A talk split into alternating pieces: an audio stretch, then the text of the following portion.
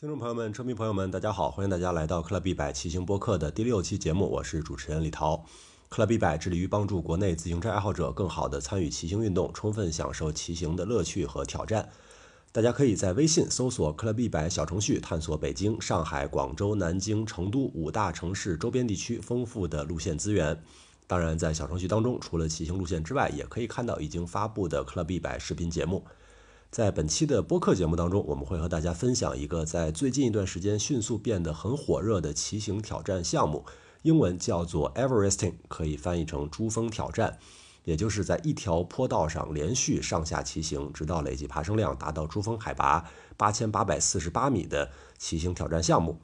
我们会先请邹成和我们聊一聊珠峰挑战的背景故事和他对这个挑战项目的理解。但邹成其实并没有在真正意义上完成过珠峰挑战，所以在节目的后半部分，我又请到了北京的车友阿木，他在上个月以十三个半小时的用时完成了珠峰挑战，而且创造了国内车友珠峰挑战的最佳成绩之一。他会和我们分享一些更具体的经验和心得。如果有的车友已经在考虑进行自己的第一次珠峰挑战，那么阿木的分享一定会给大家很有帮助。接下来，我们首先来听邹成的部分。好吧，大家好，大家好，大家好，大家好，哎，这是我第二次参加 Club 一百的播客的节目。呃，邹成第二次参加节目，但是这个身份完全不一样了啊！上回聊的是一个，哎，我个人觉得蛮枯燥的话题，但是这次的话题非常有意思。呃，最近这一段时间蛮火的啊，包括如果大家有在看 Club 一百的视频节目的话，会发现其实已经呃会有涉及到这方面了，就是叫做 Everesting 珠峰挑战这个事情。呃，这是一个历史蛮久的概念，但是在过去的这几个月里面被很大的炒起来了啊，在全世界的范围之内，我相信也有不少的中国的车友开始对这个概念有所耳闻，而有一部分啊，很不少的车友听到这个概念，其实是从邹成这儿听到的。啊，所以我说你这个还还多了一个新的头衔啊，叫做 Everything 的中国推广人啊，所以我先让你跟大家从基础开始介绍一下 Everything 是怎么回事以及怎么来的。呃，我我可以先解释一下推广人这个概念。我觉得，当然我我你如果这样说，我很开心去接受这样的一个抬头。但是，呃，因为这个东西本来就是个挺新的东西，我觉得很多可能很多自行车的概念，我们都很难从零开始去接触它。这个倒是反而一个在我们基本上在连国外都不是很火的时候就开始能够接触到。那所谓的推广人，我觉得所有的去参与的人，他其实都是推广人。你一个人去参与，而且因为其实我们最近做很多 Everesting 的一些内容，总体上来讲，我觉得呢，它的反应不是特别的大，在国内，因为很多人对他来说难度很大，所以它反应没有这么激烈。但是呢，他的反应是可以渐渐看到，他越来越多的人会去对这个事情感兴趣，会越来越多。第一个会越来越多人尝试，我觉得这就是每个去尝试人，他其实都是在推广，呃，不管是自行车文化也好，还是 everything 这件事情本身而言，对这个我觉得，呃，呃，每个人做就已经很重要的一件事。当你一个人尝试了 everything，你自己可能就发了一条朋友圈或者任何的方式，别人看到了，没觉得哇，这个好难啊，我也想试一试。对吧？另外一个人又试了，他又发了，这个东西最后就会成几何基数的一个增长。就像可能我们这个录那个录这条，我们刚才前面在聊天的时候正好说到，包括呃杰杰的挑战。那杰杰的挑战，他可能他一个人自己做的时候，他可能影响的另外一个人也会去参加。但是当更多人去参加，我就说到，哎，杰杰可能他想要去挑战记录，赢了，艾斯也想去挑战记录。艾斯如果那个挑战也记录了，甚至我说可以把两个人放在一起，这样子参与到的人，不管哪个。区域中国的哪个区域都会有更多更多的人来知道，那更多人可能就会对这个事情感兴趣。啊，而我们是要回到正题吗？啊，对呀，你这个说了这么半天，大家都还不知道 everything 是什么 啊？好的，我觉得做个音频节目就应该是这样的效果，一直到一个小时录完都没有告诉别人 everything 到底是什么。哎，其实呢，这一条音频呢，我们已经第二次录了，因为前一次录的时候音轨坏了。但是呢，前一次音轨坏了的那个，我对它的文化的理解，我觉得加深了一层，所以现在录我觉得更合适一点，因为中间已经经过了上周和杰杰一块儿去参与他的那个挑战，真的你置身设地，就是去感受那个，我觉得效果是完全不一样。你自己去参与和看着别人，因为杰杰那个是真的，我第一次作为一个观众去看别人去挑战记录，而不是说只是把这件事情完成而已。所以他要做的严苛的程度是完全不一样的。虽然那个挑战，嗯，我不知道现在啊，反反可就直接说吧，反正最后那挑战最后是失败了，因为摔车的原因失败了。但是整个过程你去感受到，我觉得让我对 everything 对整个自行车文化都会有更一层的一次的理解。而且呢，因为这个我还多做了点功课，所以就更熟了一点。上次呢，我还讲到乔治马洛里，我记得我们来讲回正题啊。上次我们讲到乔治马洛里，上次我讲到的时候呢，我就觉得这个名字很熟，但是呢，其实没有一个感同身受的一个感觉。我不知道有一句话，我不知道李涛听到过没有，英文叫 “because 在那里”。呃，对对对对对，“because it is there”。那那句话是乔治马洛里说的。我就觉得，我就觉得好像知道。呃，不是不是，那你知道因为因为山在那里是你刚才直接就本来就知道还是？呃，因为不，当你说有一句话，立刻我脑子里想到登山圈的最著名的就是这句话啊啊，好吧，对吧？就是其实上次我们录这条音频的时候，你也没想到这个问题，我们都没想起来，对对，没想起来，对，我们都没都没有想起来，都没想起来。呃，我把那个他的 wiki 的页更仔细的看了之后，发现原来最著名的这句话就是他说的。那。说到这个呢，那又给他附上了一个神秘的色彩。那伟大的探险家啊，乔治马洛里曾经说过了这样一句话：“因为山在那里。”而我们的 Everything 其实也是和这个相关的。那 Everything 呢，最早有一个人来尝试是在一九九四年，也就是乔治马洛里的孙子啊，小乔治马洛里。他当时也是想要纪念他的爷爷啊，所以想要和他和和和珠峰有一些关系。啊呃，首先第一个，乔治马洛里他最后是因为是在攀登珠峰的时候死在了珠峰上，啊，到了可能几十年后，他最后的尸体才被发现，至今人们都没有办法去证明他到底是否登过顶。嗯，回来说我们乔治小马洛里啊，呃，小小乔治马洛里，sorry，小乔治马洛里呢，他为了纪念他爷爷，所以他想做他自己又喜欢骑车，所以他想做一件事情可能和珠峰相关的，所以他就在同一个坡上呢来回来回来来回爬。直到它的海拔高度和珠峰的高度一模一样，到达了八千八百四十八米。那这就是人类历史上的第一次，我们现在叫做 Everesting 的这样的一次尝试。但是呢，这样一次尝试呢，并没有去激励别人，他没有去作为一个第一个 everything 的推广人，他做了。然后呢，他一个朋友可能在两千一二年的时候，把他这个故事呢写给了媒体。啊，写给了赛赛克澳大利亚的媒体 Cycle Tips，说了这样故事啊，媒体觉得哇，这个好精彩，好好玩，竟然有这么传奇的乔治马洛里的故事，一直延续到在自行车上面，觉得好好玩。然后媒体把这事情报道了，引起了大家很大的一个兴趣。然后呢，其中的媒体的那个编辑那个 Andy，啊，Andy 其实是 Everything 真实的这个项目的一个发起人，包括 Everything 官方的网站之类的，其实都是呃 Andy 来来去做构建的。那他在知道了这个消息之后，其实那几年他就想法自己要做，然后呢也发起了很多人、很多朋友一块儿啊，在世界啊，在澳应该是算在澳大利亚各地吧，来进行同一天来进行 everything 尝试，啊，这个时候才真正的开始有了 everything 这样的一个概念。我不知道我介绍的算清楚吗？这样子。呃，几个时间线再确认一下啊，小乔治马洛里最早一次尝试是一九九四，对吗？嗯。然后被 Cycling Tips 报道是二零一二，然后第一次在澳大利亚各地大家一起挑战是什么时候？我记得好像是二零一四年，如果没有记错的话。OK，啊，那么这是这个概念的一个产生。到了二零一四年这个时候，由于有很多人，呃，在这个安迪的组织之下一起来做这个尝试，那它就成为了一个被大量车友所共同。接受的这样的一个概念啊，所以在概概念上是成立了，但仍然到那个时候为止还是非常非常小众的一件事情，呃，并且在二零一四年之后的若干年里面，在全球范围的车友当中，对这个事情的知名度都不高，应该说，直到了今年，对吗？直到今年才在种种的因素之下，使得 Everything 受到了大家的高度的关注。我觉得今年可能是对于中国的车迷更多的知道了 Everything，因为有很多明星参与了。那其实，在这几年 Andy 的推广下，他在英语的呃自行车的世界，其实还是有蛮多人知道的。之之所以这么多明星会去做挑战，他其实也是至少在可能在核心圈或者很深度的车友里面都知道这个这样一个概念，都知道这是一件很疯狂的事情。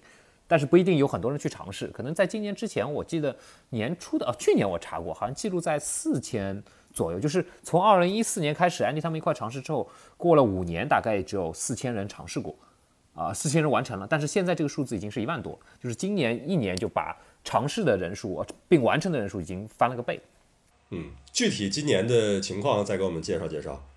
呃，今年的情况，那大家都知道，因为疫情的关系，因为职业的比赛没有了，啊，这个比赛没有了之后，其实才真正的让顶级的选手来进行尝试。那也是因为顶级的车手进行尝试，所以他的一下子推广的幅度的面就更推开了。啊，因为顶级车手他没有职业比赛了啊，都待在家里，这个呢也不需要跟别人去比，他只要你一个人在一座山上来回来回来回就可以了。而且不但是这个，它甚至还有个规则，就是你可以在骑行台上，你在 Swift 上有个叫 V Everything，就是虚拟的 Everything 也可以。哎，这个我自己做过。然后呢，这个马克凯文迪什，也就是我们啊三十几个、三十二个、三十个环法赛道的冠军，不好意思啊，业务能力不熟悉。三十。啊，我是一个一直对数字不特不够敏感的人。阿斯就是那个三十个环法赛道冠军的冲刺手啊，他也完成了一次 V Everything，就是在琴台上。啊，那因为更多的明星参与，所以就让这个事情变得越来越火。而且火之后呢，这个事情其实它不但说是去完成变成一件很火的事情，去他去创造记录也变成了一件很火的事。就是在可能在过去的几个月，可能每隔几个礼拜或者一两个礼拜。我们就能听到这个记录被刷新过一次，这个是前几年可能都没有看到的。前几年可能最主要还是集中在大家要去完成它，而现在它变成了一个目标，需要去被不同的人刷新。甚至啊，前环法冠军啊啊啊康塔多啊，也在他应该是在呃七月份啊，他也刷过一次成绩，他把成绩刷新到了七小时二十七分。嗯。呃，本来这个成绩就是在 Everything 这个概念最初成立的时候，大家呃奔着要去完成它，那个时候的成绩要到十大几个小时，对吧？从十大几个小时到现在呃七个多小时，这还不是最新的，康纳多这个还不是最新的记录，在今年一年之内，这个记录的提升有哪些？呃，标志性的事件说，因为谁的参与，它能够有提到什么程度了？其实你你可以去查一下 Wiki，光 Wiki 上前 Wiki 只列出了现在排在男性选手排在前十四的成绩，十四的成绩全部是今年创造的。那排到第十四名的已经是要八小时十九分了。那冠军啊，就是现在的记录是在六小时五十九分。那这个呢，变得刷记录变成一件。呃，变成一件热门的事，其实是要从一些退役的选手开始。我觉得这个变成应该 Phil Garman 那一次，应该是真正的开始刷记录的，开始变成了一个狂热的事情。我知道 Phil Garman 应该在在在那个英语世界，其实他在 YouTube 上呃很火，他有很多的 follower。在他退役之后，他其实做很多的，他就等于像是一个 KOL 的一个。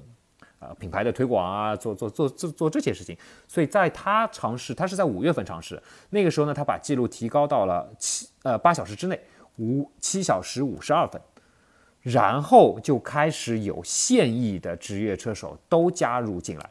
那我们可能印象比较深的是 l e c k l Morton，也就是现在 EF 的车手，因为他被多数人所知，就是因为他喜欢做很多相对来说超级耐力的挑战。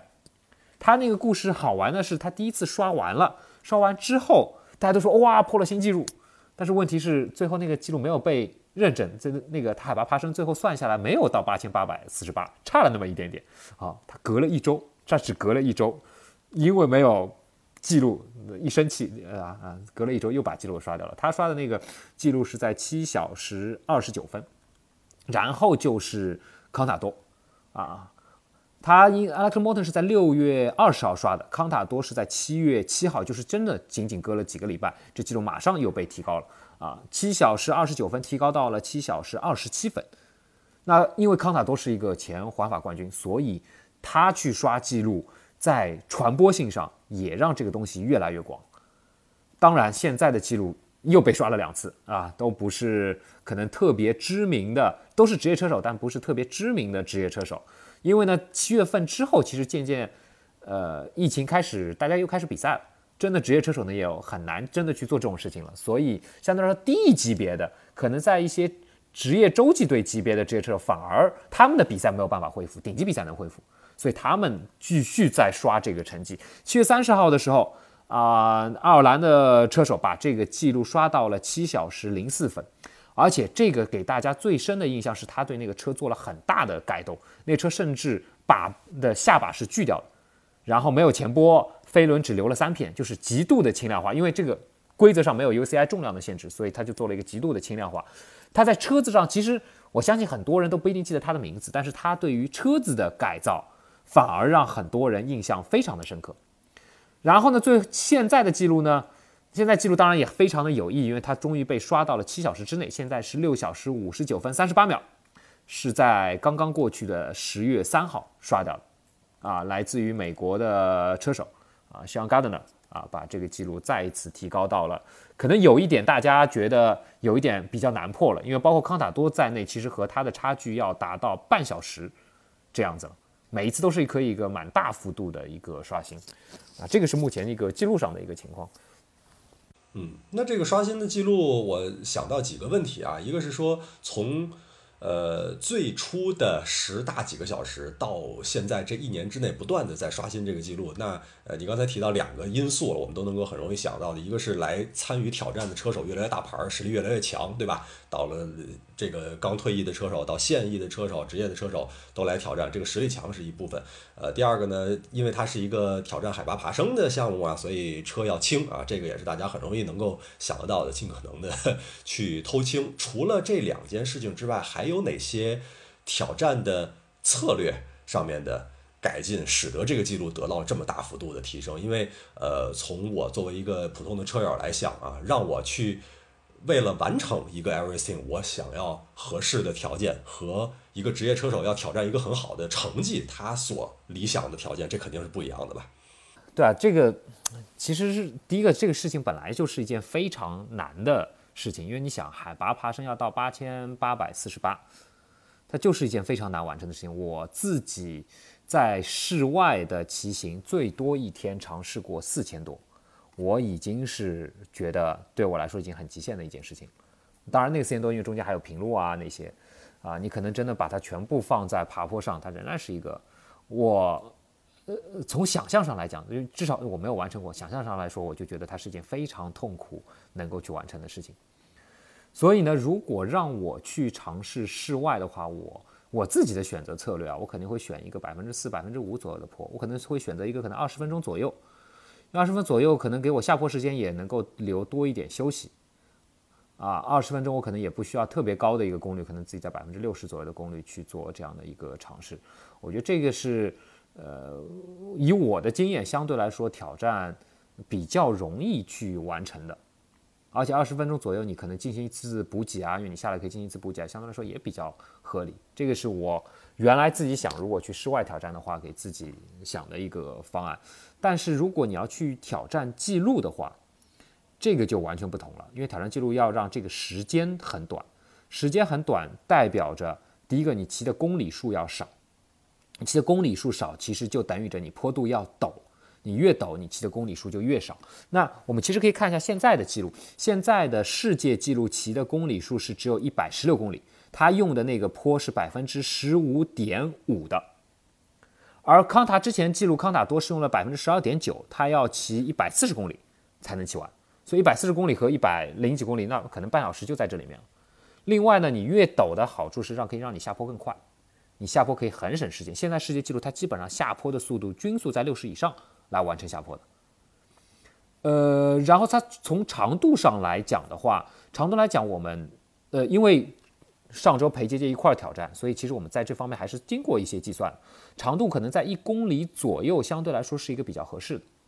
因为左右合适呢，第一个你可能你每次上坡可能在五分钟啊或者多一点啊，看你的能力而已。然后呢，下坡的话，如果你这个下坡，因为下坡太短的话，下坡太长你可能会人会冷掉。然后呢，下坡如果太短的话，就代表着，因为你下坡速度很快，你可能在六十。你每一次重新要拐弯再重新上去的时候，你其实要把它刹到很小，做一个回头弯，可能是一个十几的速度做回头弯。就是你这样的频率其实是越小越好，所以你长度必须还是要有一定定保一定的保证。所以先基本上现在刷记录都是可能用了相类似的方法。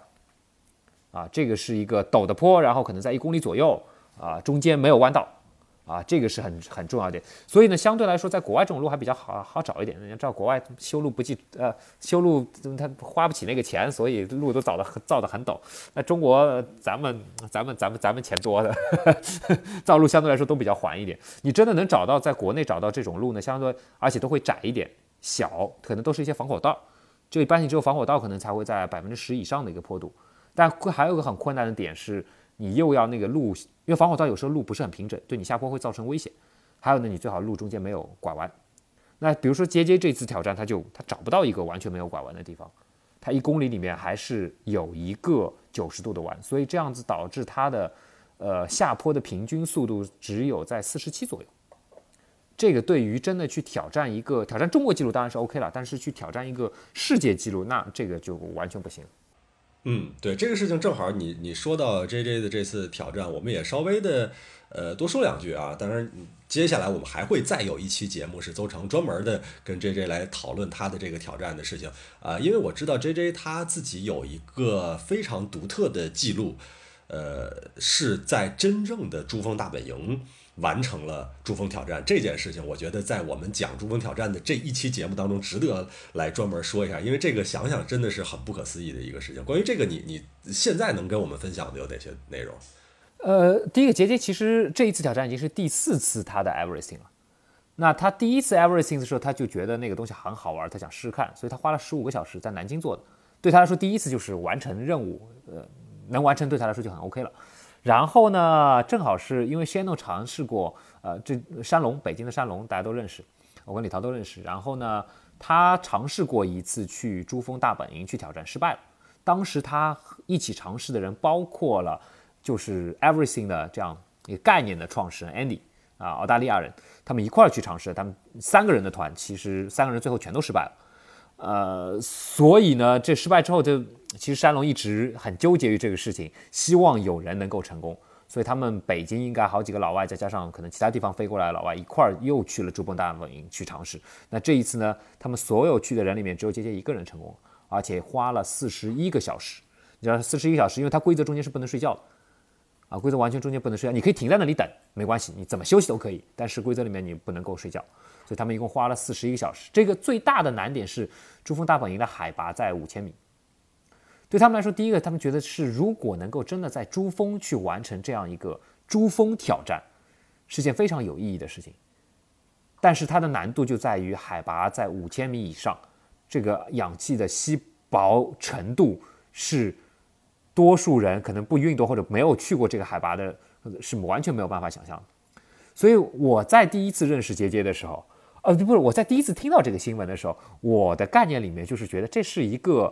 你只要去坚持，你可能就能完成的事情，它可能并不是说它有多难，只是说你更有更好坚持，你就可以去完成。但是实际上，我是先看了杰杰完成，我才去看到了之前 Andy 他们挑战没有完成的那个视频。那个大家可以去 Cycling Tips 啊或者在 YouTube 上去找那个视频哦。那个在 B 站上也有，B 站和包括我们的 Club 一百的呃那个微信公众号里面也发过那个视频，呃，而且是有中文字幕的。啊，有中国的热心的田七啊，热心的 Everything 的推广者，他专门做了中文字幕。他们在那那一次挑战里，三个人被我可能到了是突然的一个时间点，你就完不成了，因为高海拔的那个高原的反应，你可能甚至你在四千米、五千米的时候，你都还完全 OK，但是你突然可能到六千米就完全没有办法坚持了啊！所以你看了那个就知道它是一件多么难完成的事情。所以杰杰作为世界上唯一一个能完成这件事情，其实是需要有很大的天赋。我们也做了杰杰的 View to Max 测试，他的 View to Max 有八十九，八十九是什么概念？呃，八十九可以赢环法，可能克里斯弗洛姆都没有八十九啊。所以真的是需要有惊人的一个天赋，才能够在这样的难度下去完成。那这是他的第二次，第三次呢？呃，他就他他他原来在北京工作，他现在来了上海。啊，他想跟来搬来上海之前，他想跟北京做个告别，所以告别的方式什么呢？那就是和北京的山去做告别。所以他又做了一次，因为 Everything 它上有一个特别难的一个规则，叫做 ROM。ROM 的规则是你完成，你必须海拔到一到一万米，要超过八八四八到一万米，然后呢，你的总公里数不能少于四百公里，就你不能去找一个很陡的坡啊。所以这个也是个很长时间的一个挑战，这是他在应该今年年初的时候做了，所以这一次挑战是他的第四次。那这一次他做的呢是想要创一个新的中国纪录，因为现在的中国纪录官方，你从官方网站上，从 Everything 网站上可以看到的应该是在十三小时五十五分。有很多人可能拿了说，哎，有人九个小时完成啊那些，但是我觉得你要作为记录，你只有官方认证过，你才能作为记录。因为呢，九个小时你可能拿个码表上面的骑行时间是九个小时，但是 Everything 是要把你所有的休息时间全都算进去。你九个小时能够所有骑完，并不代表着你 Everything 的时间是九个小时。所以现在记录仍然是十三个小时五十五分。那杰杰觉得他以他的能力，以他现在的能力，当他比以前第一次做 Everything 已经强很多很多。以他的能力呢，他觉得他刷掉这个新创一个中国纪录不是特别大的问题。但是他想要做一个可能一段时间内不会再被别人打破的，所以他的目标可能就是在八个半小时左右。所以，真的你要去做到八个半小时的时候，你要去做过很精密的计算，包括坡道的选择，包括你的补给策略啊啊，你各种。呃，你的你的装备啊，这些都需要去做更严格的一个一个选择了啊。那就就是这个情况，他的挑战在上周啊，当然大家可能也知道了啊，最后那个挑战失败了，因为他摔车了。啊，关于这个的他个人的感受，其实我很有触动了，但我觉得我可以，我们可以单独来做一期专门来讲这个事情。对，好，我补充几个事儿啊，一个是啊，我我又仔细的想了一下，J J 在真正珠峰上完成珠峰挑战用了四十一个小时。呃，四十一个小时是从什么时候到什么时候呢？我的意思是，他是比如说时间点是的还是？哎，这个我忘了。其实可以看那个视频，那个视频在在那个 Club 一百的公众号上，你也能也能找到几条接接视频上面，我都附了那个视频。啊，仙龙有拍，那那个山龙有拍的。啊，因为不管怎么说，四十一个小时，不管怎么说，其中是经过一个完整的夜晚的。对吧？经过一个完整的夜晚，因为我很记得 Shannon 当时他们三个人那个挑战，就是真正到夜里面的时候，那个低温、那个低气压、那种心理上、身体上的双重的折磨，那个真的是很恐怖。所以这个我真的超级佩服。那么，呃，我没有仔细的看 Everything 它的维基的页面，或者说在它的这个网站上，对于这个挑战有一个专门的，比如维基页面给他一条啊，或者在他的网站上有专门的一个一个标注吗？哎，这个如果有我们听我们音频的节目的朋友有能力去改那条维基百科的话，可以去尝试一下。为什么？第一个，在 Everything 的官网上有 Everything 官网上，它会列出一些特别的媒体的报道。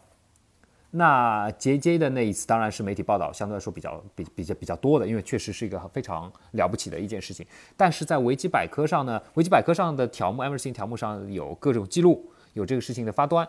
还有呢，一些特殊的 everything，比如说现在的最小的记录是年纪最小的是十二岁的人完成的，还有一些特别好玩的，有人一年内完成了十二次，每个月完成一次，啊，这种也有。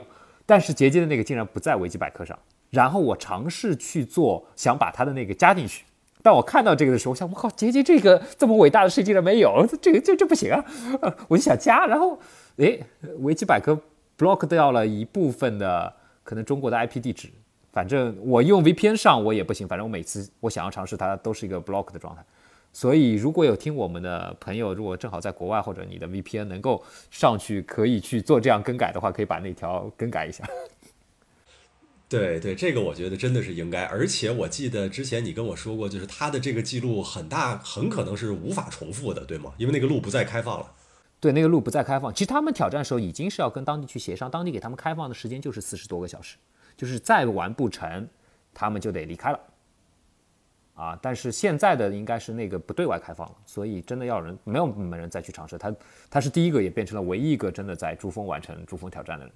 嗯，那除了 J 这几次著名的挑战之外呢？最近一个月之内，呃，我在北京看到的车友当中，至少有三个人也完成了珠峰挑战，都在十月中下旬。一个叫阿木，他完成的成绩是在十三小时三十分，比你刚才讲到的官方认证的国内挑战记录可能还要稍快一些，啊，但是他没有去做认证，具体他挑战的情况以及为什么没有去做认证这件事儿，都会在这期节目的后半部分，我和他的采访当中谈到。和阿木挑战的同一天，另一位网名叫风月无边的车友，在唐王路花了三十一个小时往返，骑了超过四百公里。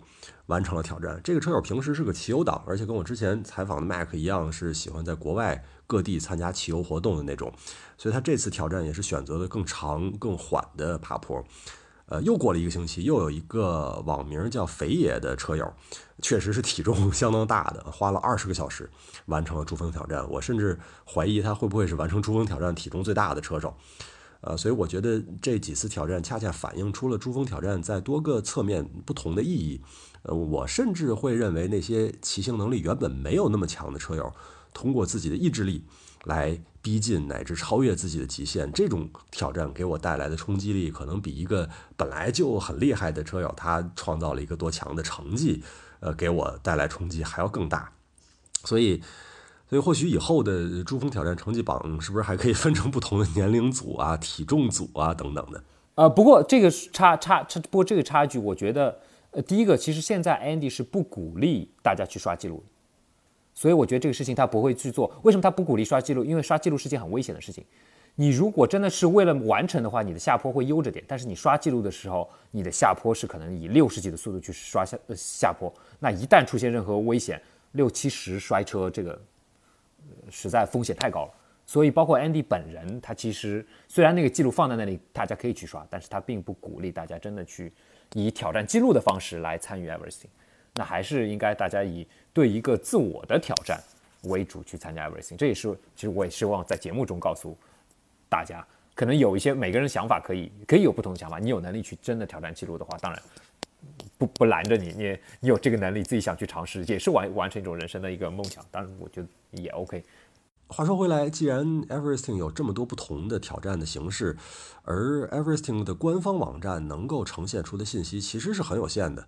有有没有可能搞一个 中文版的 Everesting 的记录的网站呢？我们不需要做官方的认证，但是我真的蛮感兴趣，每一个这个棋的人他有什么自己的故事和经验跟我们分享的。因为如果只是英文的网站，一个大家语言上可能会有隔膜，再一个你上传了之后，没有更多的机会让你去讲那些细节。你说有没有可能我们搞个这，哪怕只是在论坛里搞个帖子，大家跟帖也好呢？你你说这句话的意思就是让我搞一个，我明白了，我 get 到了。你要不要搞？好吧，好吧，好吧。我我觉得它是件有意义的事情，我觉得它是件有意义的事情。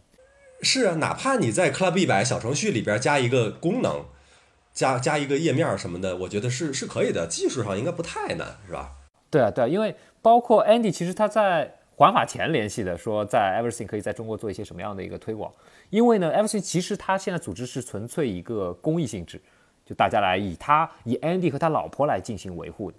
他的维护要去审核每个人的呃提交，包括看他这个提交的东西对不对，包括数值上的一些问题。所以它是个很大的，以前它还不是个很大的工作量，因为没有没有很多人挑战，现在每天都有很多人去挑战，它变成了一个很大的一个工作量。在这个工作量的情况下，对他来说已经很难以一个纯靠爱发电的一件事情。他更希望把这个事情可能希望往商业化道路去做，那才能可能把这个事情做到更大。所以他也问了我们这边，他找找的找的山龙说，看中国这边可能有什么推广之类，山龙把他推给了我。但因为正好在环法期间，因为他是 Cycling Tips 的工作人员，所以环法期间那个时候正好可能在玩环法。呃，之后好像我们也就没有 follow 这个事情。我可以跟他，本来我想在杰杰的挑战成功之后再去跟他讲这个事情，但呃没有想到最最后有个意外的一个发生。不过不过没没关系，我觉得我最近可以跟他商量一下，做一个中文的页面。但我不知道，如果中文的页面，我们是需要把所有的内容都放上去吗？是把所有的英文的内容也放上去，就是作为一个英文内容的一个翻译呢，还是说是一个独立的只放中国的选手？你觉得是哪个会好一些？我觉得只放中国的选手就 OK 了。啊，就是其实我是希望能够借着这个来多了解一点这些人的故事。啊，就比如说你具体在哪条路线上。然后，如果能有你的照片，能有你的体型之类的这些信息、这些细节，我觉得会很有意思。你想，因为它涉及一个很重要的事情，就是每一个有兴趣挑战 Everesting 的人，他是很希望找到一个跟自己有参考价值的。对吧？如果是在我熟悉的路线上，他的骑行能力跟我差不多，OK，这对我来说是一个很好的参考，我可以去学他，我甚至可以留个联系方式嘛，车友之间这很容易的。那如果我只是看到一个记录，这些人的数字，那这个对对我想要挑战的人来讲，这个参考价值很有限。对对对对，而且因为现在 Everything 官网它能够。因为它和 Strava 连嘛，你可以把这条线路给点出来，就是看到 Strava 上原来的这条线路是什么样子。但是呢，它并不存在照片啊或者什么。就是你可以重新去连到 Strava 去看它在 Strava 上的一个信息，但是因为它信息量大嘛，它只能做做这点。它其实是 Strava 同步过来的一个信息，但是如果你去做中文，你可以把里面的内容给丰富掉，我觉得这个也很有意思。不错，不错，我们今天聊出了一些很新的内容啊，然后啊，然后还有一没聊完的事儿呢，就是因为你没有在户外挑战过，我就不问你户外挑战的经验了。但是你做过线上的挑战，所以你可以给我们讲讲线上的挑战，就是你为什么选择线上的挑战啊？线上和户外有什么样的区别呀？你为此呃体体这个感受怎么样啊？不是，骑士不就是线上容易吗？那那那是啊，这个你也不能否认嘛。不能否认。第一个呢，我完成过线上的挑战，对我来说，我觉得线上挑战的这一次，并不是我人生过程中骑车最痛苦的一天。我觉得就还好，它只是一个对我后面完成，可能我到了海拔六千米的时候，我觉得它就只是一个时间问题了。可能在两三千米的时候，我还会担心，可能到后面会不会出什么状况。包括你的补给不够啊，你是不是会撞墙啊？但是我到了六千的时候，我就觉得这只是我时间磨上去，它就可以骑完了。所以对我来说，它并不是一件特别痛苦的事情。那有几点，一个呢，我觉得虚拟的，我从功率上来去做比较，呃，虚拟的 Swift 的模拟呢，可能它快了百分之十，它稍微快了那么一点。就是你真的完成了八千八，其实你可能在户外，你同样的功率输出，你只完成了八千。它简单了百分之十，光从数值上它就简单了百分之十。另外呢，毕竟你没有风吹日晒，这是个很大的一个区别。你在户外挑战，因为你想节节摔车，这些全部是意外的一些情况，对吧？你没有风吹日晒，然后我的补给可以非常的、非常的顺利，因为我把我吃的东西就放在我边上，啊，我自己非常精确的算好我多少时间要喝水，多少时间必须要吃多少什么样的东西，我算的非常精确，完全按照计划来，所以你就很少会失误。你所以到了六个六千多米的时候，一点撞墙的问题都没有发生过。我自己差不多用了百分之六十的 FTP 的功率骑的，因为 FTP 这个是我计算，我觉得只要在我补给充分的情况下，它就是能完成的，它确实就完成了，它没有任何的其他的意外因素的插入。但是如果你真的到室外的话，第一个风吹日晒，我刚才说了，还有下坡，下坡不单说你要面临一个危险性，那还有一个，你知道它下坡其实还是需要用力的，需要有用到核心。可能你不需要蹬了，但是你其他力量还是用到，这些仍然是在消耗你，所以这个就会难很多很多。我自己的 V everything 的完成差不多十二多十二个小时多一些，我自己计算，如果我去室外的话，我自己的目标可能放在十四十五个小时。啊，本来我今天想要去完成一个户外，但是可能我觉得能力大不够，先挑了一个轻松一点的软柿子先捏一捏。当然，呃。李涛已经把我定义成 everything 的推广者了，呃，作为推广者的一个身份，当然自己一定要去完成一次，这是人生必经的一个经历。呃，你是先做了选择了先做一个线上的，然后再找机会再去做户外的。那你会推荐一个挑战的人，比如说我对自己的挑战没有什么信心，我现在给你几个选项啊，比如说我。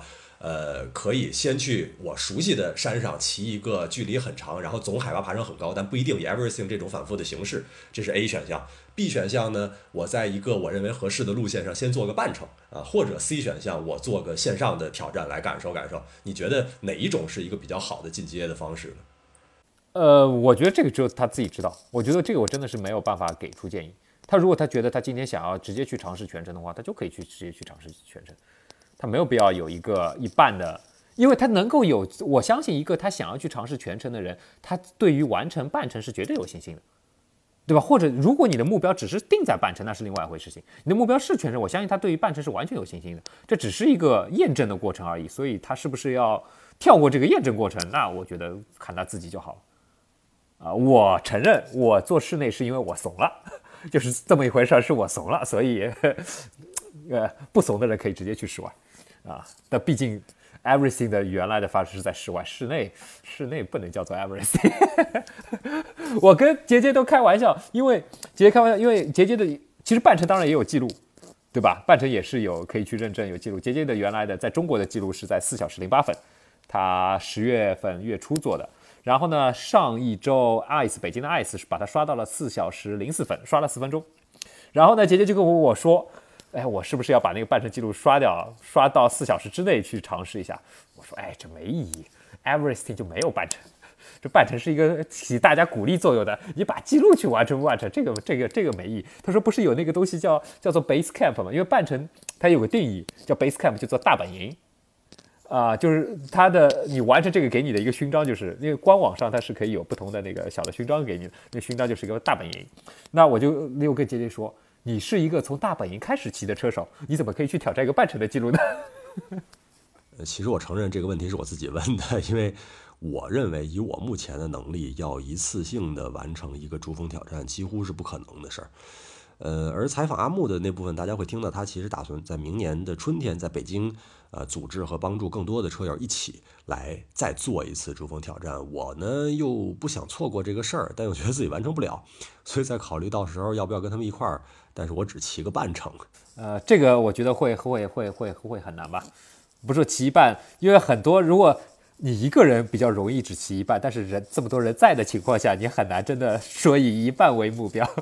因为那天我做 V Everything 时候，我就邀请了呃其他的朋友说，哎，你快来，你快来，你骑个一半也好嘛。就说不来不来不来，我骑到一半的时候肯定会被你所有人 骑完全程的。呃，反正呃，确实这个讲了这么多故事，我是感觉真的。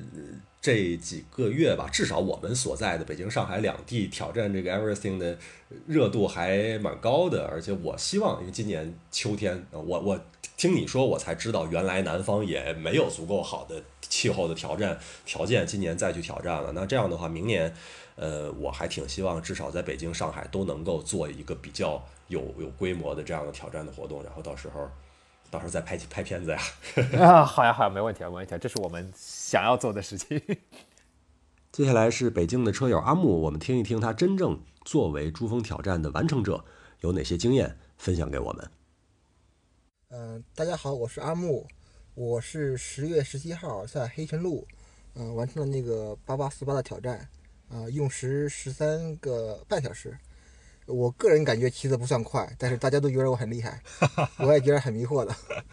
对，阿木，咱们上回骑车是去年，去年春天。对，冬天啊，对我带你，咱俩去骑的是那个妙峰山边上的那个禅房啊，禅房禅房对，然后下来又去了妙峰山边上的那个樱桃谷。对对啊，那时候我还我比现在得胖将近二十斤。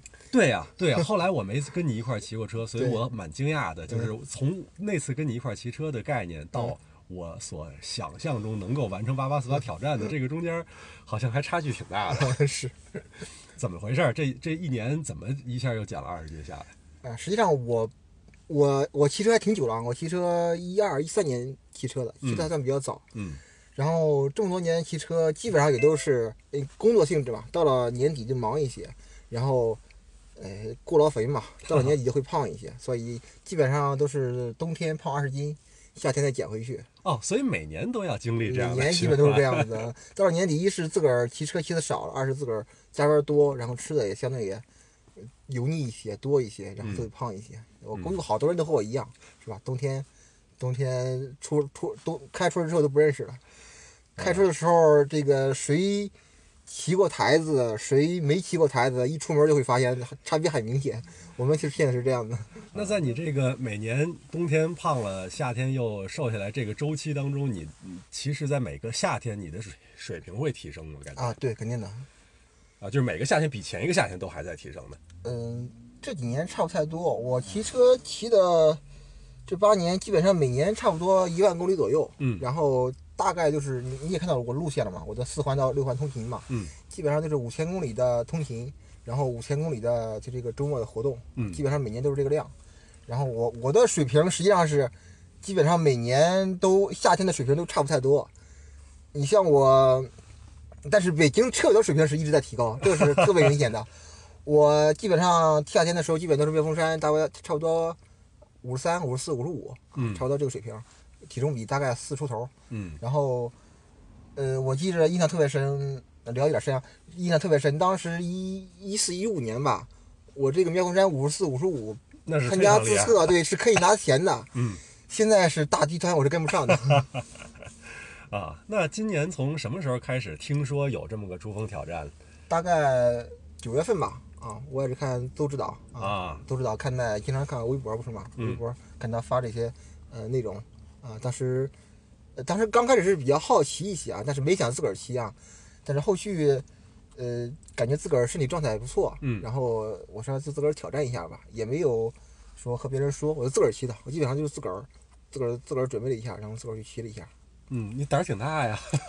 以前你骑过的这种就是一次性的，无论是什么路线了，嗯海拔爬升，你嗯累算过有单次骑海拔爬升最多有多少的？差不多三千不到四千吧。啊，对呀，那这一下翻一番儿呢。但是但是其实整体来说，整体强度来说，我没觉得加太多，因为它的骑行时间也就差不多也就是十三十四个小时嘛。嗯它的跑那个里程短呀，你像我一共也就骑二百多公里吧。嗯嗯，但是确实，但是骑过程中我确实是觉得，呃，比我预想的还是困难不少的。啊，那咱先往前说，嗯十三十四小时这是你最终的成绩啊你在当时开始挑战的时候就给自己有这个预期了吗？啊，对，就是预期的。这么准的我其实我是，呃，可能跟我职业有关啊。我职业嗯是项目经理嘛，然后啊搞这种计划啦，这种还是比较仔细或者说相对精细一些的。所以嗯其实我是做了很多准备的。嗯，具体是有哪些准备的工作呢？首先，最最典型的，比如说从我自身来说，呃呃，说的稍微稍微复杂一些，就是我嗯。自个儿那个 TSB 表，就是嗯自个儿身体状态不是嘛，嗯。就是 CTL、ATL 嘛。我的，因为我从八月份来，八月份开始，呃，工作相对清闲一些，我骑的车也骑的多一些。然后尤其十一啊，十一我基本上我是没有停的，嗯。十一骑了七天，我骑了六天，嗯。都在骑车，然后整体把自个儿那个适应度拉上来了，然后要骑的前面一个礼拜我就减量了、嗯啊，就正常的，你就和正常的参加大赛一样，大赛选手一样，都提前减量，对吧？自个儿那个身体状态那个 TSB 调的调的比较正，嗯我都要到了正正三正三十多了吧，嗯就是身体可以抗比较大的一种冲击啊，嗯是没问题的，嗯身体状态比较好。然后另外一个就是自个儿那个配速啊，你像我基本上呃选那个路段啊，前面的你像黑晨路，我是特意选的黑晨路，选的黑山路的陡侧。嗯为什么选黑山路陡侧呢？嗯，你像对顶级的高手来说，你像像 JJ、像 S，S 我们周上周呃就昨天嘛，昨天刚刚挑战过不是吗？嗯对于顶级高手来说，他选这种挑战的对这路线要求是特别高的。嗯最典型就是他一定要特别特别陡，对然后要特别特别直，因为陡的话，一是同体重比的话，你的 VM 是比较高的，嗯啊，就是每小每小时公里数，每小时每小时爬升数不是吗？其实这个八八四八挑战就是一个 VM 比赛不是吗？对是吧？爬得越快越好，但是。越陡的情况下，不光是你自己的爬坡受益，你下坡更受益，因为你下坡短呀、嗯呃，下坡会短很多。你像我看了一下那个康塔多，包括一些国外那个现在世界纪录的，嗯，坡度都百分之十五、百分之十六。对，我们之前找，包括也给 S 找，我们都几个都找。呃，北京还中国的基建水平还是比较强的，不修那么特别陡的坡。是你像比较陡的坡都是都已经盘山了，它弯儿比较大，没法下坡。所以我们我们昨天是给他给 S 挑的是一个双龙山。双龙山，但是那也不算陡，也都不到百分之十，嗯其实挺吃亏的。是你这次用的这个黑晨路的数据是多少？我用黑晨路数据，我为什么选黑晨路？因为首先我自个儿是没有自信是在八小时内骑完的，啊，我不想骑夜路啊嗯。你要八小时内骑完的无所谓，我不想，我不能骑夜路。黑晨路一是它有路灯的，哦黑晨路黑晨路全天是有路灯的，主要有路灯的。二是黑晨路它它旁边旁边离那个那个人烟都比较比较繁华一些。嗯，对，你像我中午我吃东西，我是饿了么直接点了个外卖，直接点了个点了碗面过来，他能他能送过来，嗯因为我自个儿挑战，嘛没有别人。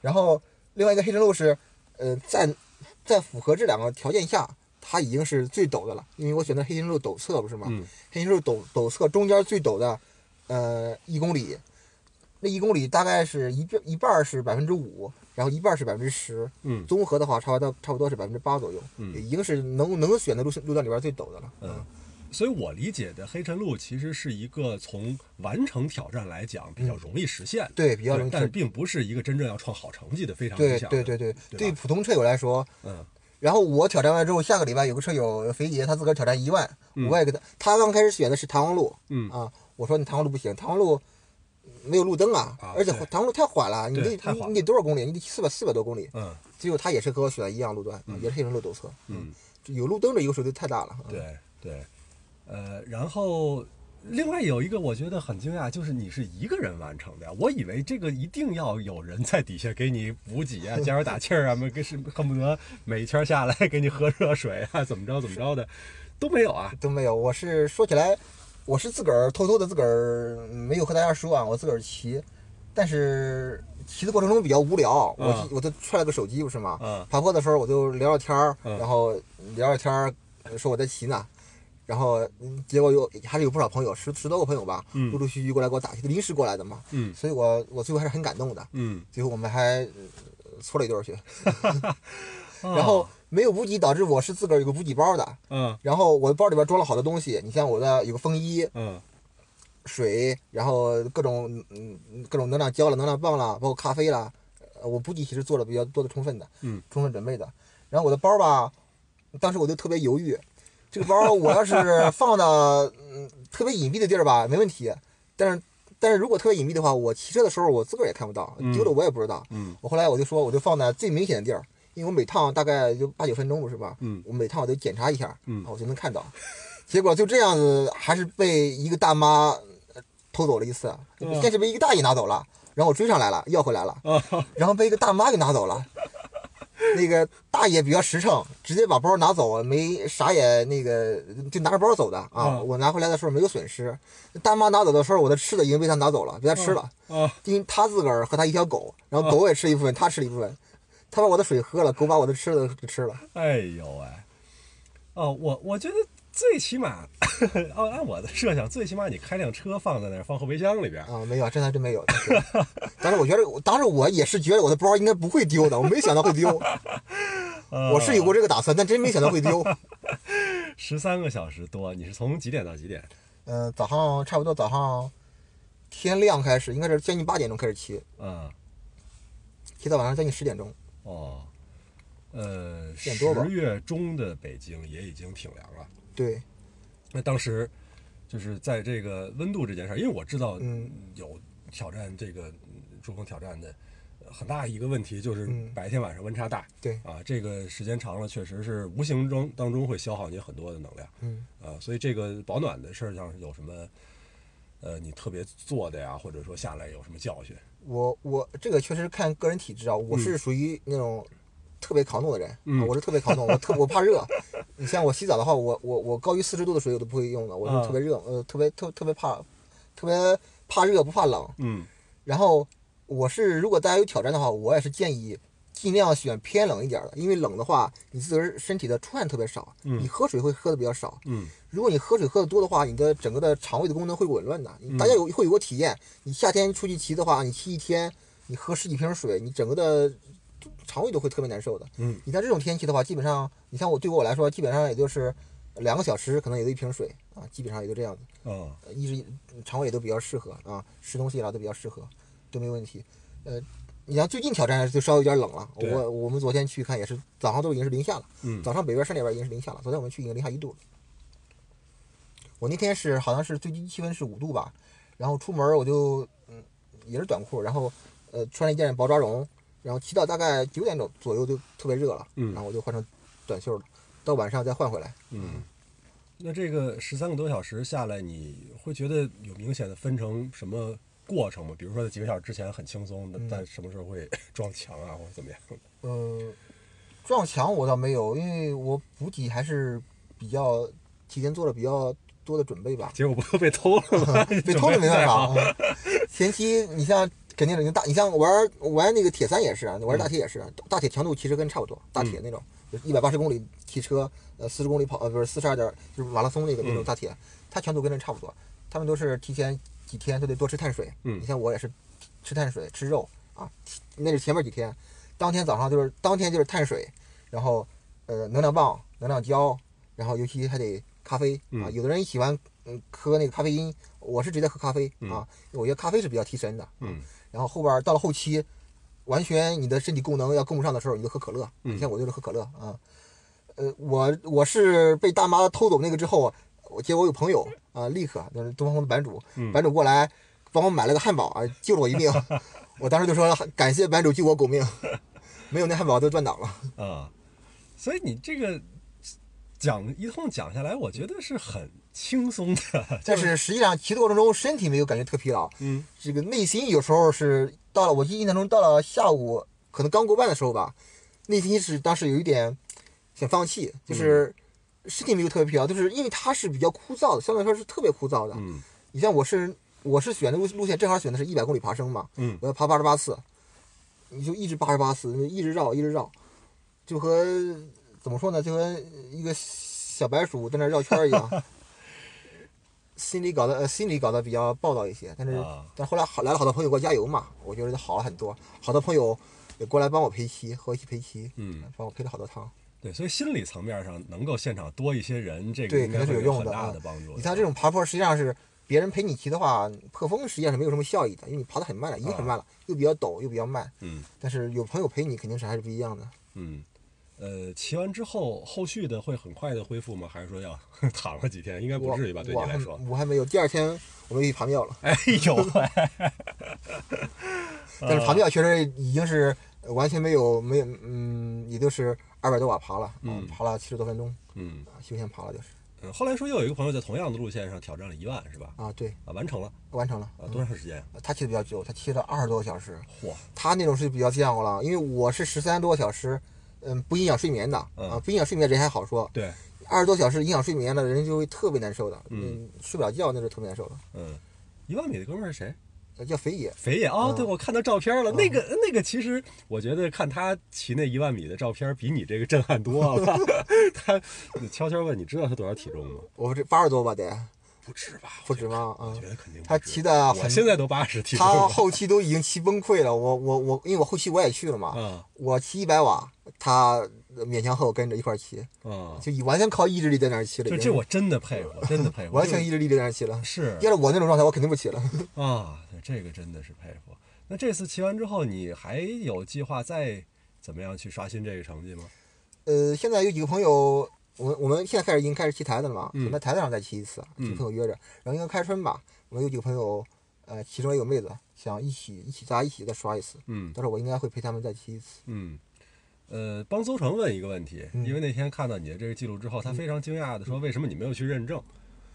我，哎，我自个儿，我怎么说呢？看个人，我不是喜欢那种特别高调的人吧，我这种事情，对吧？其实其实这个问题，我觉得不是问题，啊我觉得愿意认证就认证，不认证就不认证了，啊就是自己乐意就完和前前几天那个有朋友发说有人骑了九个半小时，嗯好像还是一个岁数挺大的一个大爷，他自个儿死绕都被我都不穿，他自个啊儿的唯一记录就是自个儿的一个码表啊，一个 PC 八，啊，对呀，对这个他死绕都不穿的。啊，我有朋友也是死绕都不穿的，对吧？就就和嗯、呃李指导一样，码表都不带，对对对，比较佛系啊，主要是主要是给自个儿一个是吧？我自个儿知道我能完成，我觉得这是最重要的，别人知不知道无所谓，我也不是为了炫耀，为了啥的。嗯。这几天接连的，你看 J J 的挑战、IS 的挑战，其实都没完成，对吧？嗯。本来这两个人都是想要完成，J J 是摔了，IS 是到一半儿放掉了。我我是觉得他们是肯定能，尤其 S 啊，因为我和 S 比较熟啊，骑车多少年了。S 是对自个儿要求太高了，你知道吗？嗯 他骑的太拼了。你像我是比较佛系，我其实一直以来是都是比较佛系的。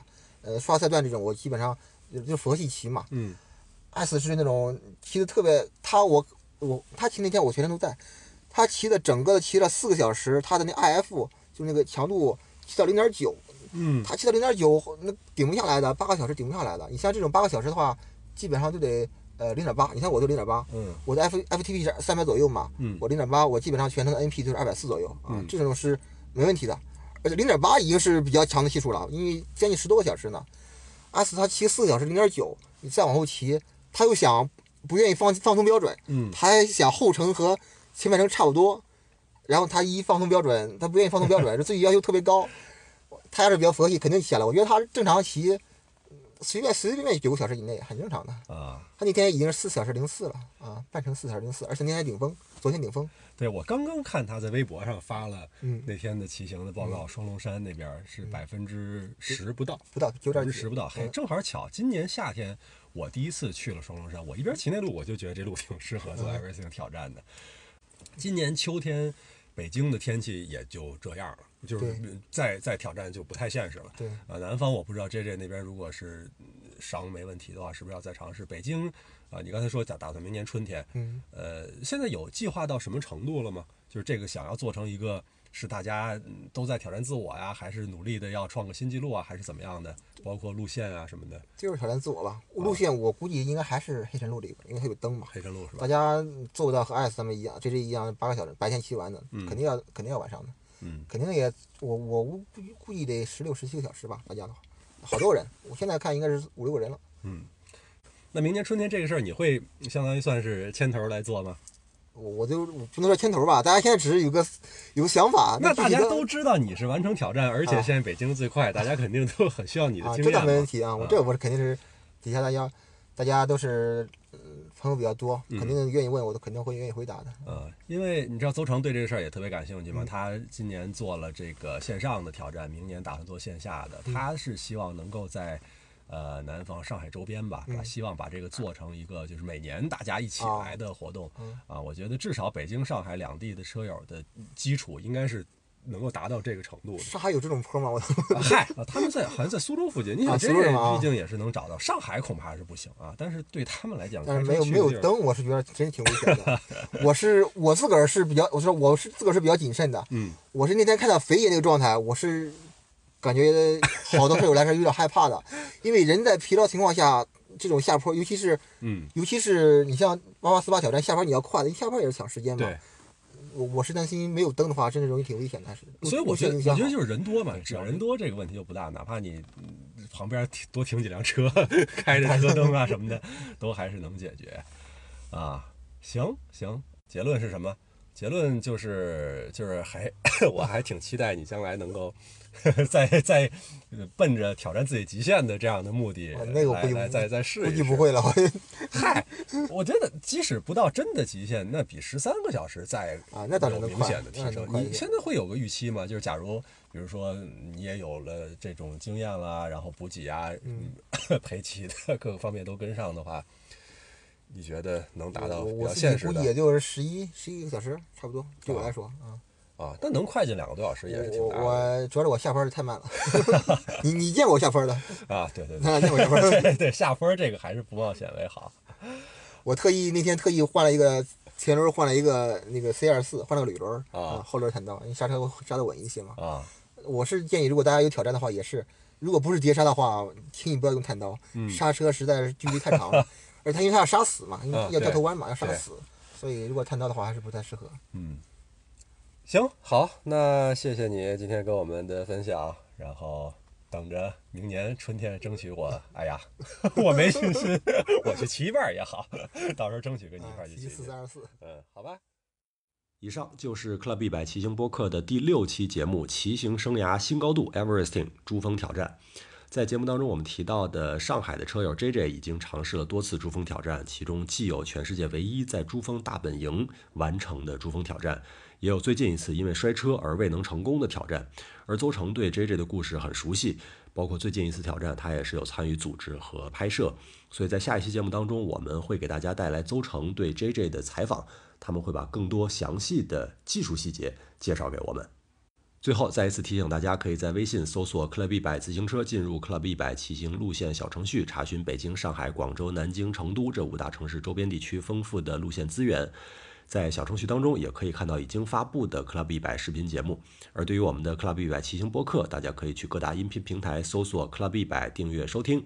更多专业骑行知识、教学视频、人物采访，在微博、微信、B 站和抖音等平台搜索 Club 一百即可观看。感谢大家的收听，我是李涛，我们下期节目再见。